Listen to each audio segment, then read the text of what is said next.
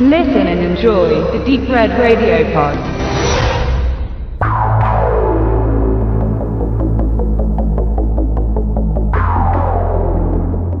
Croc. Tödliche Konsequenzen bringt uns jetzt das äh, Label Tiberius Film neu auf DVD und Blu-ray raus. Leider haben wir es aber bei Croc äh, tödliche Konsequenzen mit einem sehr billigen B-Movie-Action-Streifen zu tun, welcher in keinster Weise überzeugt.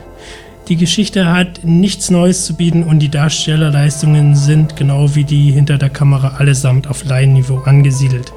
Dabei sieht der Streifen zu Beginn noch nach einem hochbudgetierten Film aus, ist er doch sogar in CinemaScope gedreht worden, was bei Filmen dieser Art doch eher unüblich ist.